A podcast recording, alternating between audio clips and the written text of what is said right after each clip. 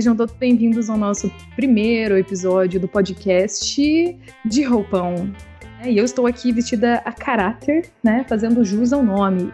E você, Lucas Vian? Olá, Ed Guimarães. Eu não estou de roupão porque aqui no Brasil faz 35 graus. Que heresia. E estou suando. Ficar no melhor estúdio que eu consigo aqui, que é o meu quarto. Não tem estúdio nenhum. E tá ah. virando tipo uma estufa aqui dentro e eu tô começando a baixar minha pressão. Se eu cair, eu caí. Bom, Mas... se você cair, eu só me passa aqui em box depois o número da tua casa ou da tua mãe para mandar uma mensagem para ela dizendo: Lucas está desmaiado no quarto. É, dona. Como, como que é o nome dela? Rosana. Dona Rosana. Ou Dona Ana Cláudia, né? A, a, vossa, a vossa esposa. Por favor. É isso aí. Bom, esse é o primeiro episódio do programa, né, do podcast de Roupão. É um projeto que ele nasceu agora, né, em meio a essa pandemia de coronavírus do ano de 2020, mas que de certa forma já estava incubado ali, tanto na, na cabecinha do Lucas, né, quanto na minha também, e essa necessidade mesmo, né, essa vontade de querer produzir uh, algum material que a gente consiga se expressar dentro das áreas que cada um tem uma uh, tem mais propriedade. Meu nome é Ed Guimarães, eu sou formada em artes visuais, tenho um curso técnico de produção audiovisual. Sou uma apreciadora de arte, né, cultura de modo geral e expressões humanas. E você, Lucas? Olá, senhoras e senhores, eu sou o Lucas Vian, eu sou formado em jornalismo e tenho mestrado em cinema, estudos de cinema e audiovisual.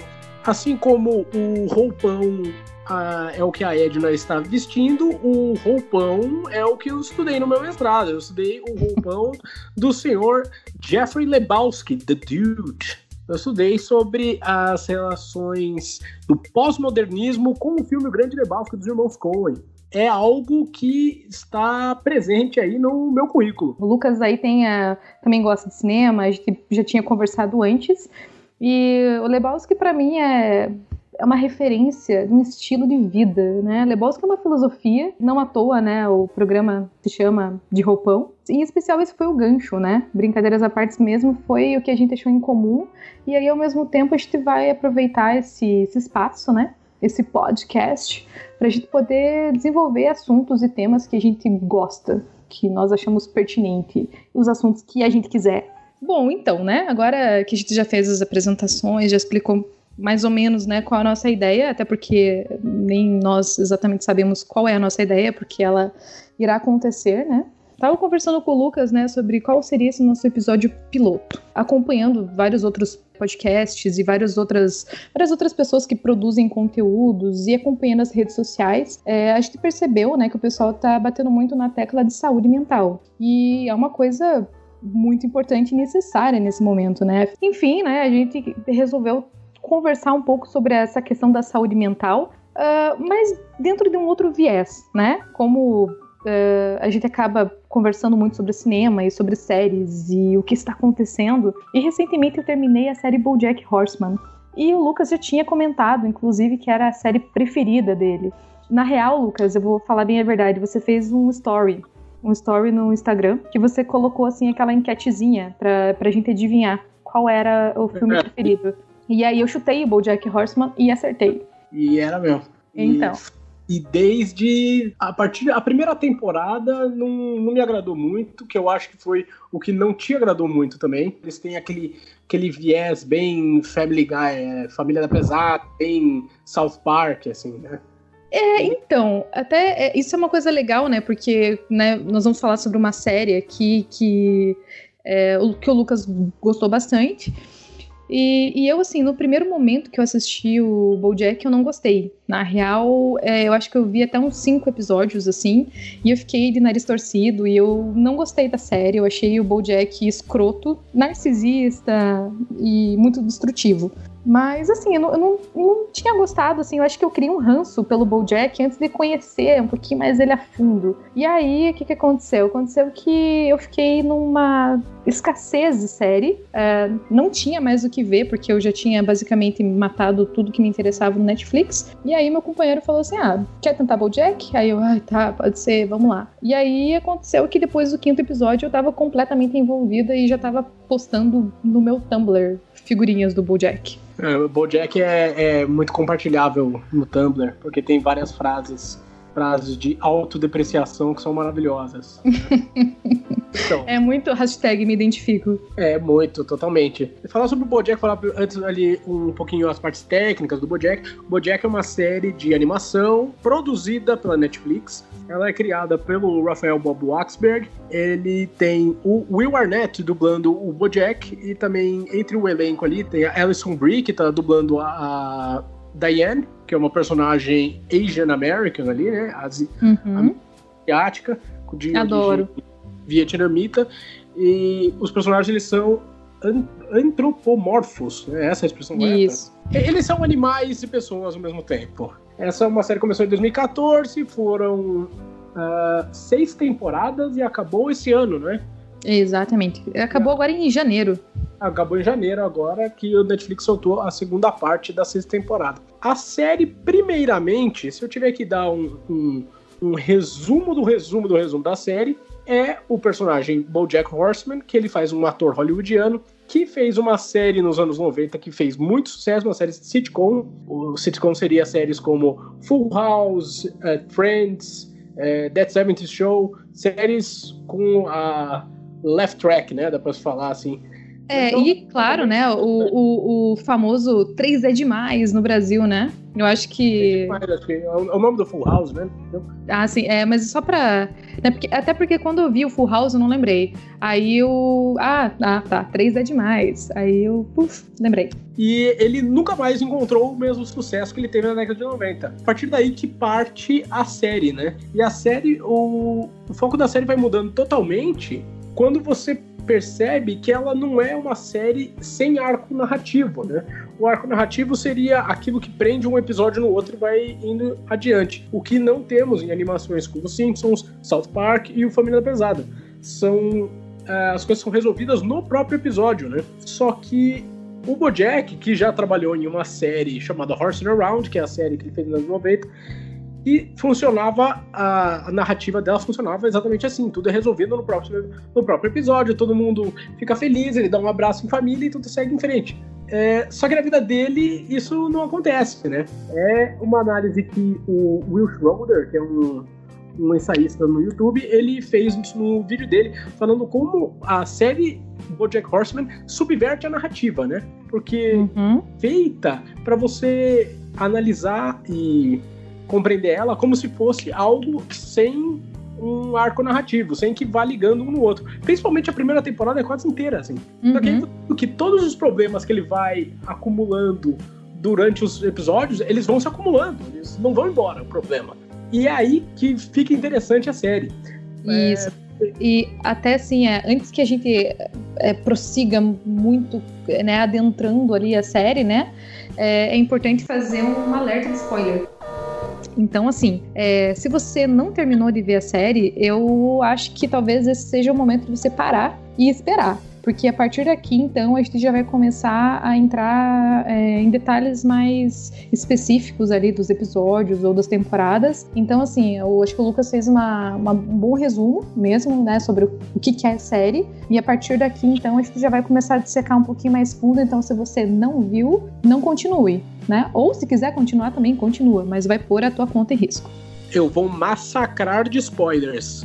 Camaradas, se preparem. Se você não viu, eu vou mandar 50 mil spoilers, gente. Bom, né? Acho que você já começou ali a explicar bem toda a situação. E uma coisa, Lucas, que você comentou, e acho que dá pra gente entrar agora, só dar mais uma pincelada aqui sobre a psique, né, do Bojack. Eu acho que, assim, uh, se eu pudesse talvez resumir, assim, a série do Bojack, ela é, é muito sobre frustração sobre essas questões mesmo existenciais e essa procura da felicidade, essa procura é, constante, né, de um sentido para a vida. E para mim, assim, acho que essas seriam as duas, os dois pontos principais da série. É, as frustrações, né, que, que existir causam, né, e também essa, essa procura ali incessante, né, pelo BoJack por prazer e um preenchimento. É, é muito vazio existencial, né? Totalmente, porque é, tem esse negócio que o Bojack ele tenta na, durante as primeiras três temporadas, né?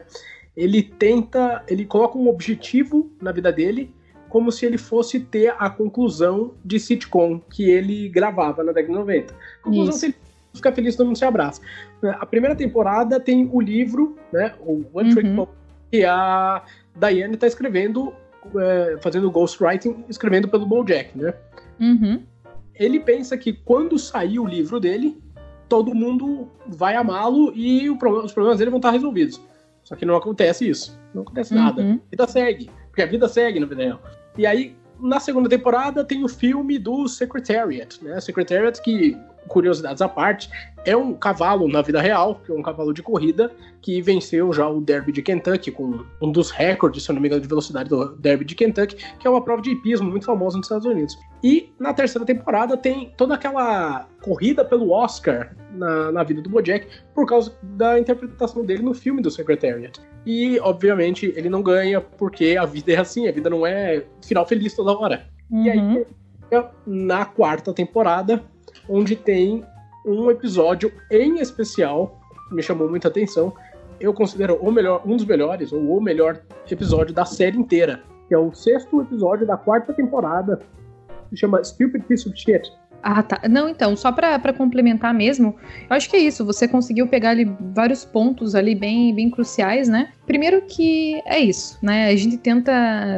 É, o que eu acho muito fantástico mesmo, como você falou, essa questão do Bojack, assim, dele, ele meio que ficou preso, né, num looping, achando que a vida é um sitcom, é, ele ficou preso naquela, naquela, naquele ideal de vida, né? Inclusive, eu acho muito foda, assim, porque é, o, a série inteira ele passa reassistindo os próprios episódios. E é como se ele quisesse, assim, constantemente estar tá procurando e tá. Ele fica meio que. Não sei o que, que você acha, mas para mim, assim, parece que ele tá preso né? Ele ficou, ficou preso ali naquela época, naquela nostalgia mesmo. Ou seja, ele sempre estava procurando assim essa continuidade do que ele sentia ali quando ele estava começando a carreira dele, né? Na, na, primeira série.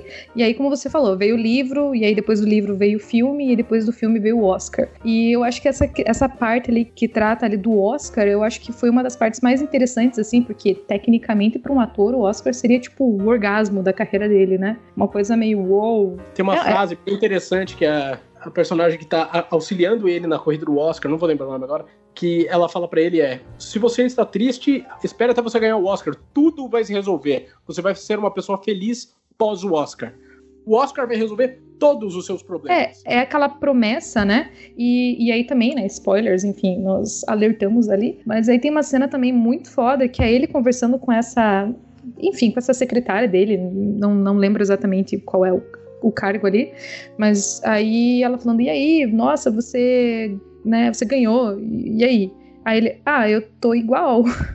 então, assim, é, é, essa, essa constante procura e ao mesmo tempo, assim, essa insatisfação. É aquele lance, assim, de você chegar ali e tá, e agora, né? E aí, dentro dessa questão toda desses vazios existenciais ali, que, que até nós vamos chegar ali no episódio que o Lucas falou também, eu acho muito interessante falar assim que BoJack, a série inteira, ele tá tentando tampar esse vazio existencial. E um ponto que é bem crucial e é bem explícito na série é a questão do alcoolismo dele, né? Não só do alcoolismo, como do, do estilo de vida totalmente é, autodestrutivo que ele tem, né? Sim. E aí, você tinha falado ali do episódio em questão, né? Vamos lá pro episódio. Uhum. O é o episódio, sexto episódio da quarta temporada, que é o Stupid Piece of Shit. O episódio basicamente envolve uma alguns dias ali na vida do BoJack, enquanto ele fica criando cenários na cabeça dele entre a filha dele, o que ele acredita que é a filha dele, que é a Holly Rock, que depois é revelado que ela é uma meia-irmã dele, e a mãe do BoJack. E ele fica criando cenários onde elas uh, ficam amigas e conspiram contra ele, que ele é uma pessoa horrível, que tudo que ele fez não adiantou, e, e que, e, que todos os. Uh, essas atividades que ele criou durante as outras temporadas, como o livro, o filme e o Oscar, não valeram para nada. Ele está destinado a ser uma porcaria em tudo que ele fizer. Remete com aquela discussão que ele teve na primeira temporada com a Diane, quando a Diane fala para ele: Você é responsável pela sua própria felicidade. E o Bojack responde: Responsável pela minha própria felicidade? Eu não sou responsável pelo meu café da manhã. E essa frase resume muito bem o que é o comportamento do Bojack. Como é que é o comportamento autodestrutivo dele. E nesse episódio do Stupid Piece of Shit, isso é muito claro. Né? Ele se destrói, a autoestima dele é totalmente destruída durante o episódio. E dá Sim. pra ter um, mais ou menos uma ideia do que é como funciona a mente do Bojack, porque pela primeira vez a gente tem uma, um panorama do que é a mente dele, né? É uma conversa, né, que ele tem ali. Aliás, é basicamente como se você, né, espectador, você entrasse dentro da cabeça dele. E aí você consegue entender tudo que está acontecendo de acordo com um ponto de vista único dele, né? Enfim, até um ponto também que acho que talvez já dá pra gente né, mencionar aqui, eu acho assim muito importante, é tecnicamente falando o quanto que isso é genial para uma para um desenho animado produzir. É, inclusive também assim agora eu quero colocar aqui uma outra um outro ponto, né, um, um outro capítulo aqui também, que é sobre essa questão da animação. Cara, você percebeu que tecnicamente falando nesse episódio a, a, ilustração, né? Quando você tá vendo, aliás, quando você tá sentindo o que o Bojack tá sentindo ou pensando o que ele tá pensando, é, é mudado ali também o traço do desenho. É, eles mudam a ilustração, assim, o estilo da ilustração. Uma coisa também que a gente percebeu aqui foi a questão, assim, da intensidade do traço, assim. É como se fosse, tipo, uma pessoa com giz de cera raivosa riscando, sabe? Ou seja, na série normal você tem um padrão estético do, da animação, né, do desenho. E quando chega essa questão do BoJack se autodepreciando e ele, é, enfim, quando eu acho que isso para mim foi uma das coisas mais geniais assim no BoJack, sabe? Como ele conseguiu assim mudar é, a técnica da ilustração para tentar expressar esse sentimento. Então, se você procurar ali ver só esse trecho, ver só esse episódio, você vai ver que eles Sim, mudaram mesmo. A primeira parte do episódio ali, antes dos créditos de abertura, você encontra completo no YouTube em HD. Então, e você, mas você conseguiu perceber também essa questão da tanto a mudança da ilustração, que eu acho uma coisa muito simbólica, muito, muito foda, e essa questão, como eu falei, você sente assim no traço, sabe, tipo, essa raiva, e essa, é, é, eu não sei, parece uma coisa muito desconfortável, assim. Uma coisa que eu percebi também, nessa, nessa ilustração mais, mais crua, dá pra se dizer assim, uhum. O Bojack, ele tem um traço totalmente diferente do, do original, uhum. ele tem uma barriga. Ele tem uma barriga. Uma barriga tipo de chope, assim. Uhum. Que é um negócio que ele não tem na vida real. Ele, ele tem, só que ele, ele salienta. Ou seja, é como ele tá se vendo, né? como ele se vê, ele se vê como um barrigão. Uhum. E é muito aquele negócio do, do o que você pensa sobre si e o que você é. Sim. Então, por isso que é um traço maravilhoso ali da, uhum. da, da, desenhista do Bojack, que é, o, é, a mesma que fez o, uma outra série que você tinha citado. Tuca é, e Birdie do Kay Bird. É a mesma uhum. desenhista. Ah, é. é fantástica demais. Essa, essa eu não cheguei a ver ainda. Uhum. E a conclusão da série do BoJack fala muito sobre esse negócio que eu tava falando antes, sobre uhum. o arco narrativo e como ele subverte a narrativa, né? Porque a conclusão mostra, a conclusão entre aspas, né? Porque no final da série a gente descobre que não é o fim da vida do Bojack que a gente tá vendo, o caminho do fim. É um extrato da vida dele, é um pedaço da vida dele. Uhum. A gente tá vendo o, como se a vida fosse muito maior do que o que é mostrado. E é isso que o Bojack aprende no fim, que a vida segue, né? Tanto que o final é um final que tem coisas acontecendo no último episódio e aí acaba. E aí você fica, pô, mas tem história ainda. Sempre tem. É. Esse final, assim, eu, eu tava com um pouco de, de medo, assim, até porque também, enfim, é, série sempre tem essa coisa, né? Tipo, alguém vai sair decepcionado, né? Mas eu não saí, eu, aliás, eu acho que eu gostei bastante, assim, do, do final, assim, do fechamento. Eu gostei muito disso que você falou, assim, que Primeiro que é isso, né? Como você colocou ali no início, o BoJack ele já tem essa, essa ideia, né? Essa, ele queria até que as coisas tivessem esse fechamento mais simplório. Só que a existência não é simples, a vida é muito mais complexa e, e o fato, por exemplo, assim, né? Não sei, se ele tivesse morrido ou se ele tivesse não sei, acho que morrido talvez poderia definir como um fim. Mas eu achei muito bom aquela coisa assim, ficou aberto.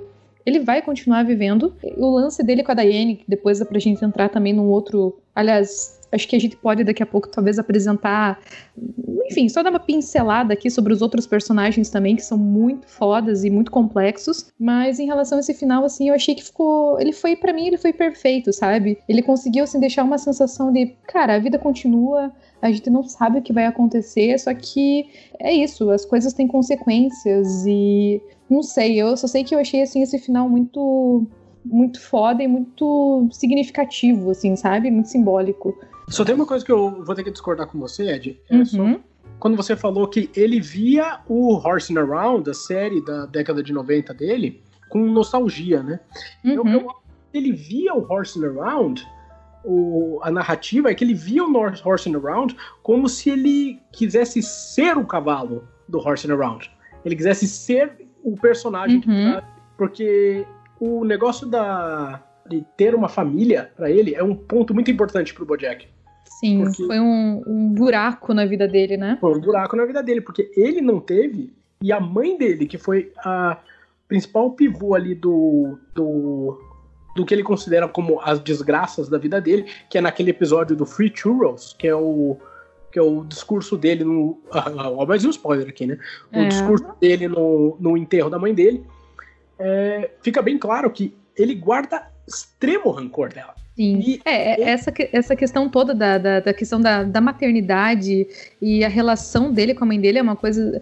É, é uma das coisas mais difíceis e mais complexas da série, né? Mas sem dúvidas isso. A história que a mãe dele viveu também, que. Nossa, é, é muito foda. E é também com, com um pai totalmente sociopata que foi agravando tudo para ele, né? Uhum. E então ficou bastante interessante isso também. E é aquele negócio. Ele gostaria de ser Three Little Orphans, One, Two, Three, Home, a Family Tree, que é exatamente onde ele se identifica. Sem uma casa e sem uma árvore genealógica. Que é exatamente ele. É por Sim. isso que ele via, eu, eu acredito, né? Isso é isso que é maravilhoso de discutir arte, né? Tem bilhões. É, de... são visões subjetivas, assim. Eu acho que é, é isso que você falou, assim. É, cara, não tem como eu discutir, eu comentar e conversar, né, sobre, sobre arte, sobre uma produção, porque você tem uma experiência, eu tenho outra experiência, eu tenho um viés, você tem outro. E eu acho que é isso, sim. É, são, e o, o legal da conversa é exatamente essa, né? A gente ir descobrindo novos pontos e novas perspectivas, né? Sim, exatamente, exatamente. Por isso que eu sou assim como eu sei que o diretor Jim Jarmusch é assim, e o, o, Donald Glover também fez isso quando perguntaram ele sobre o Desejo América, eu não gosto que os autores falem sobre as obras, porque aí você coloca a visão do autor como oficial e todo o resto é errado. Isso, é já que, no, é, eu acho que mais do que dar tipo é, ah, o autor deu um norte para dizer o que ele quis. Eu acho que, de certa forma, é, quando, quando o autor faz isso, é, explica, né? Eu acho que ele acaba tolindo, sabe? Tipo, cortou assim. Porque aí você não faz o público refletir, né? E se você for pensar assim no sentido é um pouco mais amplo da arte mesmo, a arte contemporânea é o quê? É a interpretação da pessoa sobre a obra. É extremamente importante essas diferentes é, vivências e análises, né, de qualquer produção artística.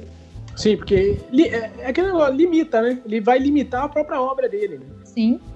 Em conclusão, é isso. O Bojack ele trata uma das melhores interpretações sobre depressão e baixa autoestima que eu já vi numa, numa série em geral, falando de série com pessoa, é, live action, né, de pessoas. Uhum. E eu acredito que é, o fato de ser de animação facilita para você interpretar um sentimento tão forte como esse, que é o que o Bojack apresenta na série. Eu acho que a principal arma do Bojack é ser de animação.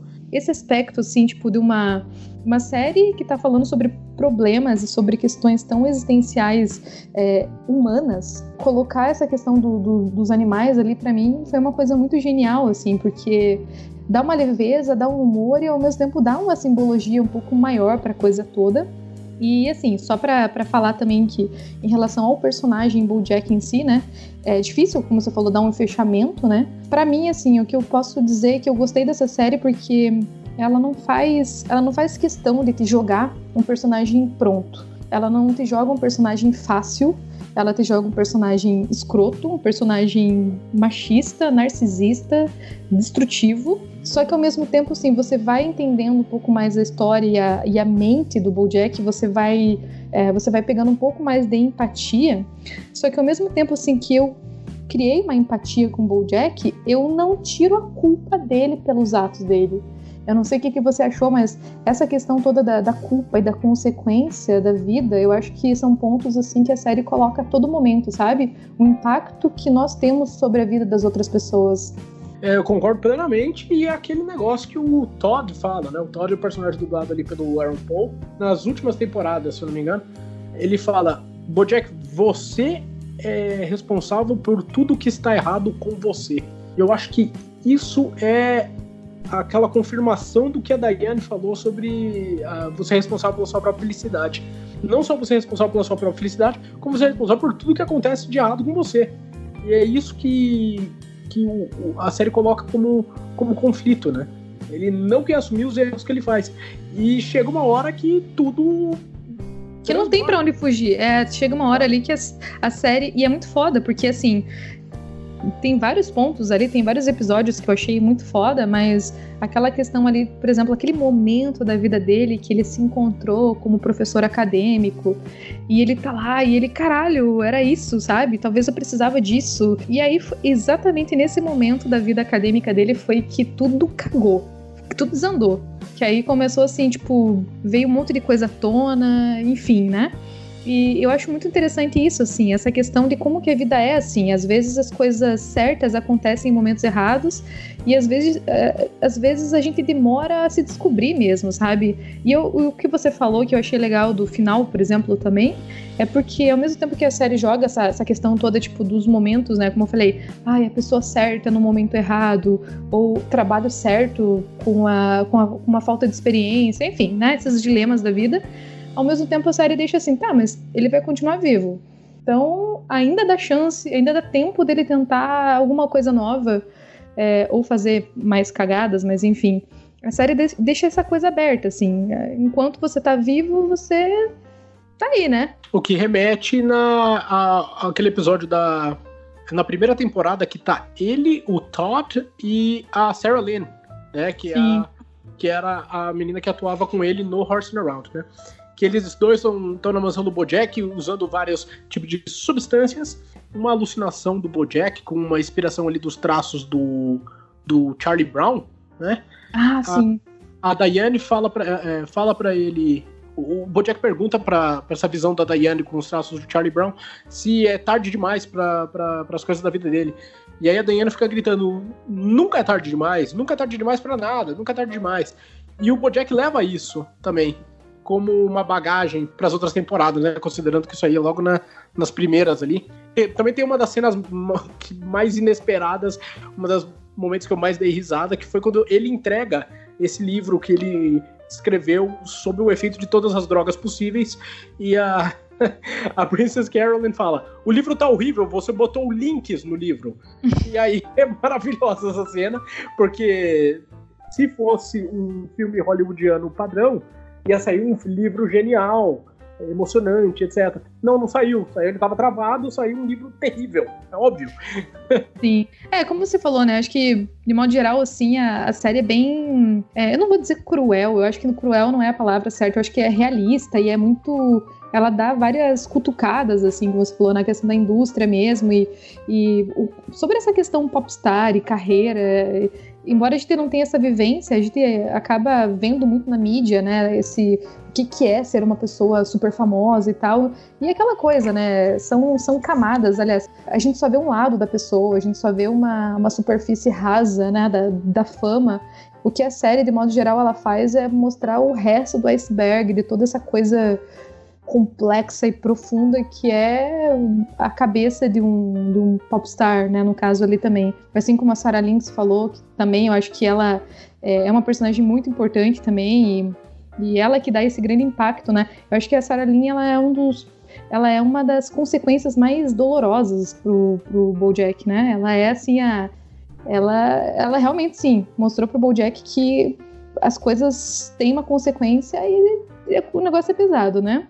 Ah, pessoalmente, acredito que a pior consequência que o Bojack tem na série é como a Sarah Lynn ficou. Sim, essa, esse desenvolvimento dela, né? Ele, no final das contas, eu acho que ali a, o grande drama final dele é essa. Ele sempre vai carregar aquele fardo de ter, talvez, cagado com a vida da menina, ou não sei. É, ele acredita, acho que ele sente naquele episódio do da garrafa com, com estrelas, que fica ah, tipo. sim, com o universo ali, né? Com a... universo uh -huh, do, do planetário que a Sarah Lynn morreu eu acho que nesse episódio mostra que o Bojack sente que ele é culpado pela morte da Sarah Lynn. É, e não só, eu acho que assim, talvez mais do que a morte, né, que seria a consequência mais trágica ali, é com o processo, porque ele faz todo esse dissecamento da vida dela, né? Tipo, ele começa a pensar quando, é, quando foi a primeira vez que ela tomou álcool e era criança ainda, né? E foi por culpa dele, né? Foi é. ele, que, ele que deixou a garrafa e aí ela viu a garrafa, tomou a garrafa e é. ali meio que começou, né?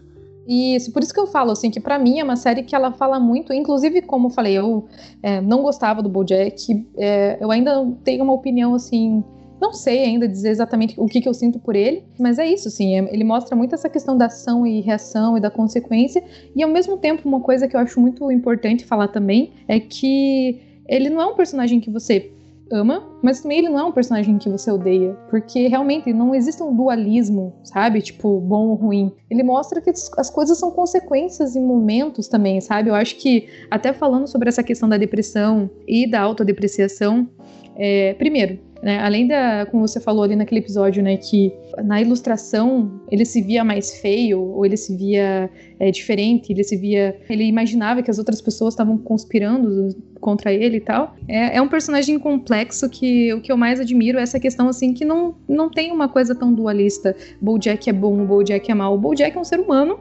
com infinitas falhas, mas é um ser humano né? Então não tem como esperar assim, é um, ele não é um herói, ele não, isso que eu acho que no final das contas é a coisa que cativa a gente. Inclusive, em alguns aspectos você se identifica com ele. Quem não se identificou em algum momento, né, com o BoJack? Eu acho que é difícil. É, é, o BoJack não apresenta um antagonista malvado, né? Se uhum. você for ver a principal uh, antagonista da Princess Carolyn, por exemplo, que é a personagem dublada pela Amy Sedaris, é a Vanessa Gecko, que seria tipo uma rival dela. Uhum. E depois, com o passar das temporadas, você vê que a Vanessa Gecko não via a Princess Carolyn como uma rival, via ela como uma colega de trabalho. Né? E então, até o vilão da série, ele tem o seu motivo. O Hank Hippopotamus, acho que é o nome, que é dublado pelo Philip Baker Hall, que é o hipopótamo que ele faz tipo como se fosse uma uh, um host de, daqueles talk show americano uh, ao estilo Larry King, eh, Jay uhum. Leno, etc. E ele é acusado de, de assédio sexual e etc. E tem toda aquela, aquela discussão sobre o caso do Harvey Weinstein, é meio, meio replicado nesse caso. Ele é aquele, aquela figura além da lei, porque ele era muito famoso como, por exemplo, o Harvey Weinstein, como, é, também é uma, uma crítica ao negócio do Bill Cosby, né? Que tem Sim. muita gente nos Estados Unidos hoje que não aceita que o Bill Cosby assediava as pessoas. E ele assediava. Então, esse ponto também era um, é um lugar que eu queria chegar aqui, até também para a gente tentar já é, passar rapidamente por uns outros personagens, para a gente conseguir dar um, um, fechamento, né? Mas essa questão do, do, assédio que acontece, né, não só lá, mas em qualquer. Infelizmente, em todos os lugares do mundo, mas em especial na indústria cinematográfica é, e televisiva, é forte. E como você falou, assim, tem essa questão hierárquica, que por mais que a pessoa seja escrota, ela não vai. Ela tem muito poder, né? Então é difícil, assim assim, lidar com, com essas questões. Eu achei muito, muito foda a série que é como a série tratou, né, dessa questão. Isso me lembra também muito uma das personagens que eu mais gostei da série. Eu acho que foi é, é impossível eu não falar que eu não me identifiquei com ela por ser mulher, porque eu achei um personagem muito complexo e muito, é, muito representativo mesmo, que é a Diane. E a Diane tem um episódio que ela, ela luta contra essa questão ali, inclusive é, é com o hipopótamo aí, né? Sim, com o Hank Hippopotamus. Uhum. Isso. E aí tem essa, essa questão mesmo, né, do, do assédio e como, como é difícil mesmo você lidar com isso, como eu falei, com alguém com tanto poder, né? E, e envolvendo a Diane também, ela coloca outros assuntos muito fortes, né? Como a questão do aborto, por exemplo. Porra, aquele episódio do, da Diane, né, indo abortar é um troço muito, muito pesado. E assim, é uma questão muito feminina. E eu achei que a série, a série lidou com aquilo assim de uma maneira muito. É, não sei, para mim eu achei muito foda, assim.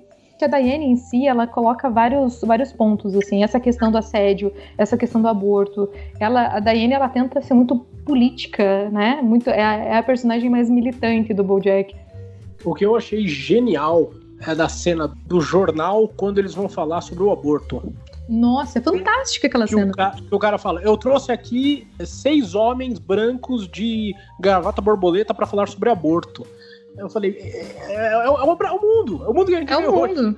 Sim, é o mundo que a gente vê hoje, né? Homens hum, com um poder aquisitivo, é o patriarcado, né? Enfim, eu acho que assim, é, aquilo ali é representatividade, aliás, a representação do que é o patriarcado na nossa sociedade. Eu achei genial essa cena também. E um ponto também que você falou ali, que a gente já mencionou sobre o lance do episódio da Grande Bad, né, do, do BoJack, um dos meus episódios favoritos é da Bad da Diane, porque a Diane, ela é, é uma jornalista, né? E ela escreveu o livro do BoJack, ela já foi twitter ali, trabalhou no marketing. E aí quando chega na parte dela falar sobre ela mesma, eu achei aquilo fantástico, assim, o quão complexo e quão difícil é você falar sobre si mesmo. E a Diane, assim como o BoJack, que inclusive, assim, a Diane e o BoJack sempre fica, assim, aquela coisa meio uma, uma química, sempre tem uma coisa meio tipo, tá, e aí, vai ou não vai, né? Mas eu acho que a principal conexão entre o Bojack e a Diane é essa melancolia e essa agonia dos dois, essa solidão dos dois.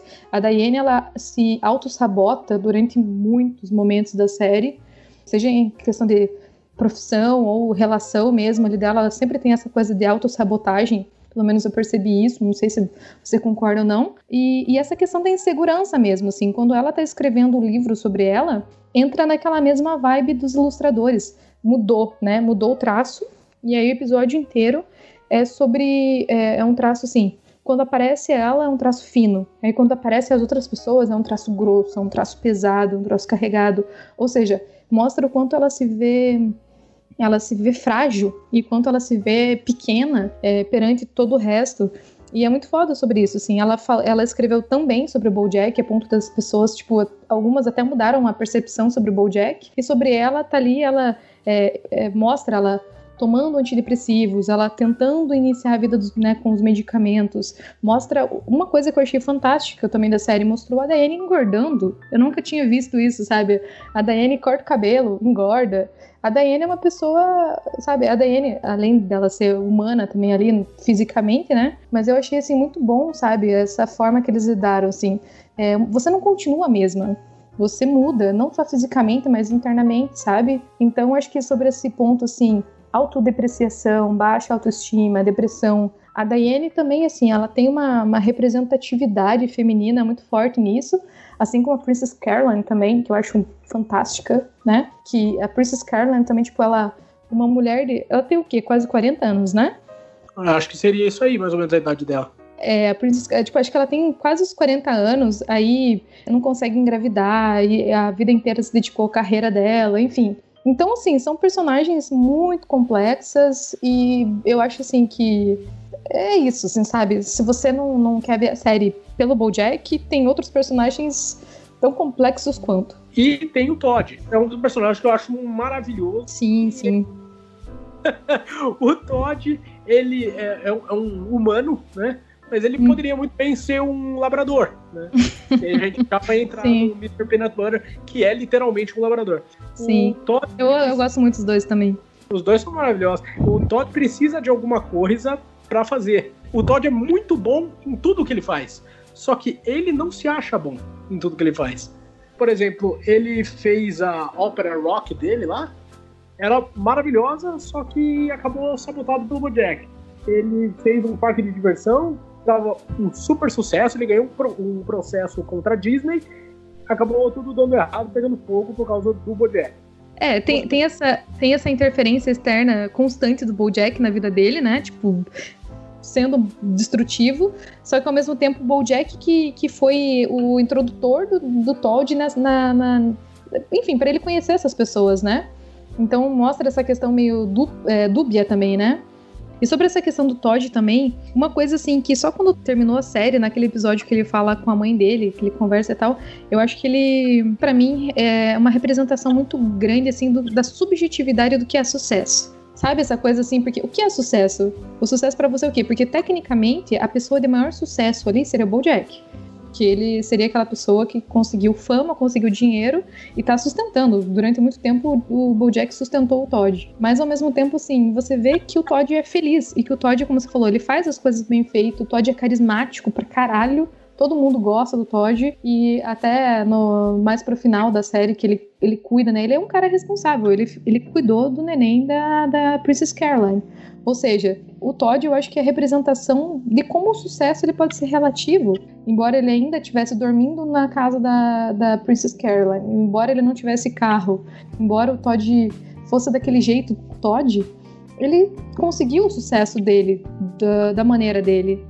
Para concluir aqui, o, a gente tem o Mr. Peanut Butter, né? Que é, eu gosto pra caralho dele, assim. Eu acho Mr. Peanut Butter demais, é dublado pelo Paul F. Tompkins, que é, acho que de dublagem ali, ele é o melhor de, de, da arte de dublar de todos os principais ali. Que o Mr. Peanut Butter ele tem aquele negócio do existencialismo, só não é expressado isso, só que dá para você fazer uma análise em cima disso, como o Mr. Peanut Butter segue a vida dele como, olha, eu vou citar aqui o, o Albert Camus, né, no uhum. mito de Sísifo ele é como se estivesse levando a pedra ao topo do monte e a pedra cai no fim do dia. E ele tem que ficar levando todo dia. E o Mr. Peanut Butter vive a vida dele assim, né? E ele é feliz assim.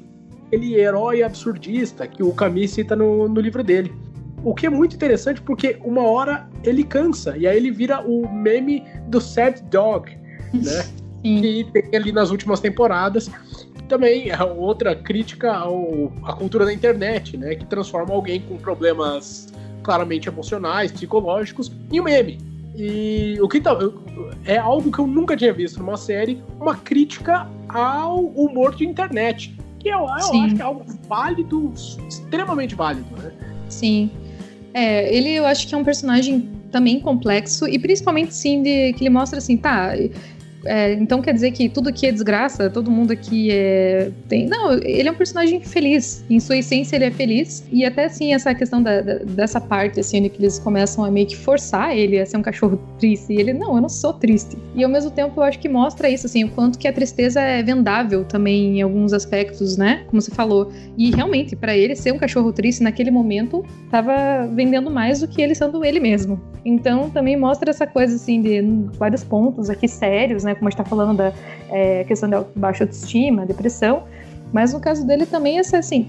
Você já parou para pensar que a gente também não sabe lidar com a felicidade? Eu acho que ele, ele seria quase que um extremo oposto do BoJack, porque enquanto o BoJack e ele são muito parecidos, porque os dois são atores, os dois tiveram sucesso, assim, ele, ele trabalha com, com a felicidade de uma maneira assim. Eu acho que a nossa sociedade e a gente, muitas vezes, também não está preparado para lidar com a felicidade. Eu acho que, é, assim como a gente já conversou aqui, né, no, lá no início ainda, né? Eu acho que o grande lance do BoJack é exatamente isso: usar é, assuntos tão complicados e tão delicados da existência humana para ser representado através do desenho, né, da animação. E eu acho que, que é isso, sabe? O, o poder, assim, a capacidade que a animação tem de conseguir lidar, deixar e ao mesmo tempo deixar de uma forma leve. Eu não sei se leve talvez seria a palavra certa. Menos pesada, dá para falar. É, eu acho que menos pesado, talvez, mesmo seja, seja mais cabível aí, assim. Eu acho, enfim, eu acho esse, sabe, esse poder mesmo da animação uma coisa fantástica. E, né, baseado nisso, eu separei aqui algumas, é, algumas outras obras, né, alguns outros trabalhos artísticos. É, um envolvendo o HQ, que eu não sei, Lucas, se você consome muito ou não, mas eu sou apaixonada por HQs. Meu foco nessa, nesse assunto, porque eu não, não consumo HQ, não. Ah, eu trouxe aqui uma referência que é o HQ Parafusos, que né, o título dele é Parafuso, Mania, Depressão, Michelangelo e Eu, Memórias em Quadrinho. É uma HQ da Ellen Forney, e que é uma ilustradora formada em psicologia também, e que ela trata do assunto da bipolaridade e depressão e como que ela lidou. Então, assim, se você tem interesse nesse assunto, eu acho muito válido.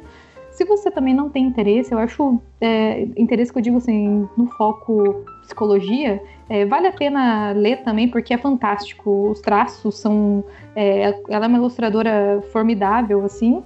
E eu acho que para mim assim foi um dos melhores retratos, sabe? Ela foi uma pessoa assim muito honesta a ilustração dela é honesta, o texto dela é muito honesto e você você consegue entender muito assim todo esse processo de mania, né, da extrema euforia e até a depressão. Então ela mostra pra gente como foi esse processo assim da, do conhecimento dela sobre a doença, sobre o processo uh, das, dos medicamentos, né, dela tomando, o que que os medicamentos faziam ali, enfim. Eu acho que é uma HQ formidável. Se você tem interesse sobre o assunto, se você quer ler uma coisa enfim, muito foda, eu recomendo. E continuando na linha aqui também animação, né? Tem o, a série da Netflix, Tuca e Birdie, que a gente comentou ali em cima, que é da mesma ilustradora, desenhista do BoJack. Você falou que não assistiu, né? Não, essa, essa eu não assisti. Então, é muito boa. Eu achei assim. É, o BoJack, querendo ou não, ele, né, por ser um cavalo macho, é, acaba é, focando em muitas questões ali masculinas, do universo mesmo do, do BoJack, né? Ele como homem na série ali. E Tuckey Birdie, para mim, elas, elas retratam assim, o universo feminino de uma maneira é, sensível e engraçada. As duas são personagens complexas.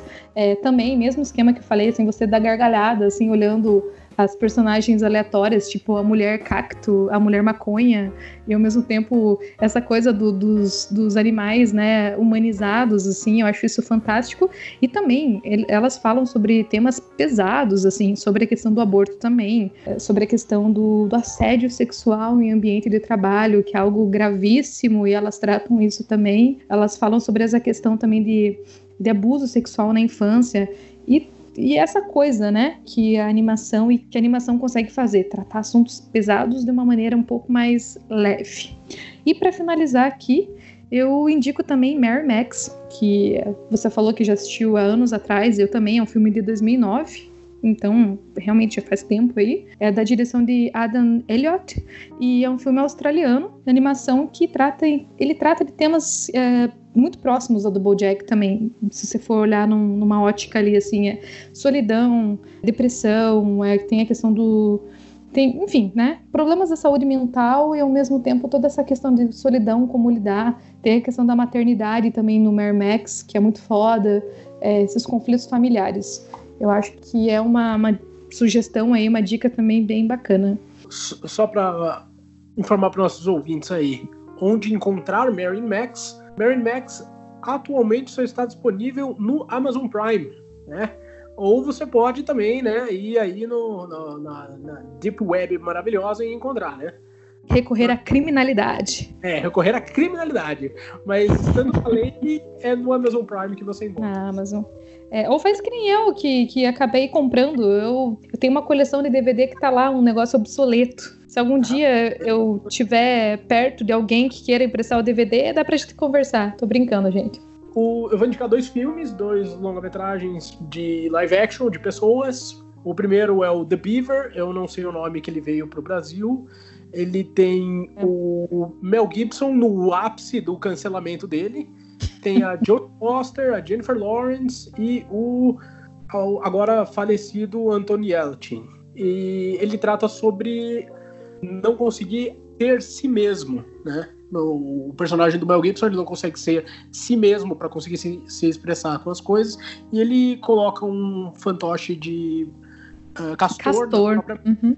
e ele vive como se esse fantoche não fosse ele. Esse filme você também encontra no Amazon Prime, mas você também pode alugar ele no Google Play pelo valor de R$ 6,90. E outro filme que eu vou indicar, que já vai fazer uma, uma ponte aí para uma edição futura, é o Doni Darko, né? Que também tem como, como, secundário ali a depressão do personagem do Donnie Darko, que é o personagem do Jake Gyllenhaal.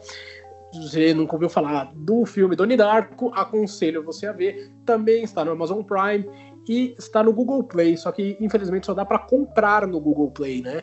Esse está com preço de R$19,90. O filme tem o Jake Gyllenhaal, tem a irmã dele, a Maggie, tem Drew Barrymore, tem o Patrick Swayze, tem a Jenna Malone. É um elencão, é um elencão. É, um é muita gente foda. E o filme, assim, esse é um clássico, né, da juventude, né? Você é um jovem e está começando a entrar aí nesse universo underground, cult. É, é um clássico mesmo. Para drogas mais pesadas, esse aqui. Exatamente. Você começa do Donnie Darko, quando você vai ver, você está vendo Mumblecore. E terá assunto numa edição futura, ou não, quem é. sabe. Hum. Vamos ver. Deixar aberto aí, né?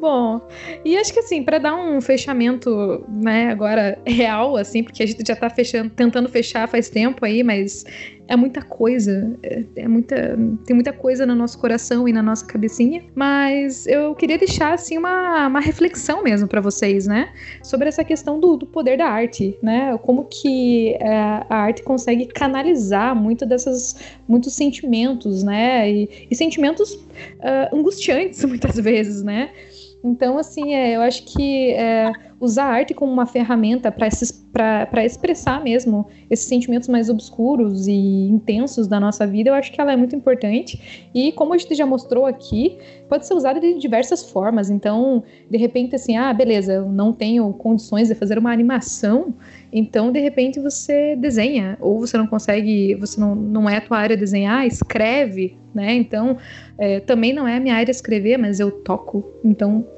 é, tentar compor uma música. E eu acho que eu não queria usar o termo terapêutico, porque às vezes, assim, falar que a arte é terapêutica, eu acho que é meio, é, meio que reduz, né, a arte. Não sei se você concorda ou não, porque eu acho que é muito mais do que muito mais do que isso mesmo, sabe? Quando você olha assim a questão do, do desenho, por exemplo, né, da animação, eu acho que dentro dessa linguagem do desenho, ela, ela é meio que as pessoas dão uma menosprezada, assim, ah, porque é desenho, parece que as pessoas colocam numa categoria inferior, né? E, e assim, cara, nossa primeira forma de comunicação, de expressar, foi através da arte rupestre. Então, assim, a nossa primeira forma, né, que ficou marcado mesmo na história, além da linguagem, né, da, da, da palavra, foram os desenhos, e que são uma forma de comunicação, né? Então, assim, eu acho que é isso, sabe? Procurar, de repente, assim, é fazer uma terapia, entender a si próprio, fazer essa análise, essa autoanálise e também, se for o caso, sabe, externaliza isso. Eu acho que, que a arte ela tem essa, esse poder assim fantástico mesmo de, de conseguir materializar coisas. Pode ser sentimentos bons, bonitos e romeros britudos, mas podem ser sentimentos mais complexos mesmo. Então, é isso. O que, que você pode fazer com isso? Como que você pode canalizar né, essas suas angústias existenciais, essas suas crises? Foi isso tudo que você falou, foi maravilhoso. Foi exatamente isso. A, a, animação, o desenho, né? Falar mais grotescamente, o desenho, né, uhum. ele consegue expressar coisas que a filmagem ali em live action não conseguiria, né? E o fato, por exemplo, desse episódio do Bojack que, que a gente tava falando, sobre o Stupid Piece of Shit, e esse episódio da Diane, que também tem essa, essa linha, eu tinha até esquecido desse episódio. É, eu acho que é fantástico. Os dois são maravilhosos, porque a, a, a mudança da arte também já simboliza uma coisa, né? Aí Sim. entra toda naquele, naquela discussão de Charles Sanders Peirce e esse negócio da, da. Ah, puta que pariu, como é que era o nome dessa merda? Eu já ia falar semiótica, qualquer coisa é não, isso, joga semiótica. É isso, é, é então, é, funcionou. Eu já tava com a semiótica na ponta da língua aqui. Do, do, do traço ser mais, mais cru, mais, mais errôneo, quando o, uhum. o dele, a Daiane fala da mente dela, e é, é algo que só a animação consegue entregar, né? Então, aconselho para vocês aí que não viram, não deram uma chance para BoJack ou deram só para as primeiras temporadas, insiste, vale a pena. É, sim, eu posso dizer por experiência própria, e assim, como eu falei, eu insisti, né, e gostei, né, mas eu acho que, assim, também é uma característica minha, assim, eu, eu particularmente eu gosto muito de animação, logicamente deixei passar batido muita coisa, não do BoJack, mas outras séries de animação. Eu também não sou, é, não consigo acompanhar tudo com essa velocidade que as pessoas produzem é, séries e filmes e tal.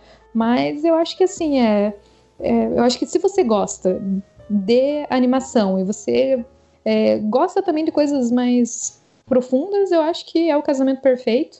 E como eu falei, assim, não só o BoJack, eu acho que todos esses que a gente indicou são muito bons. E tem muita coisa, cara. É muita coisa, é muita informação. E acho que é por isso, então, que a gente vai parando por aqui. E espero que, que venham próximos, né? E, e a gente vai continuar aí, talvez, lapidando e melhorando, até porque eu sou é, essa é a minha primeira experiência, eu tô travada, enfim, que venham próximos e melhores. É isso.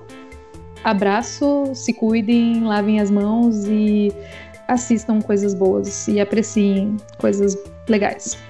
E sigam as redes sociais do, do de roupão que estarão abaixo do no link que vocês encontram no site. Sim, comenta se você gostou, se você achou, não sei, comenta. Opiniões positivas e negativas, vale tudo. Sim, vale tudo. Então é isso. Tchau. Abraço. Abraço.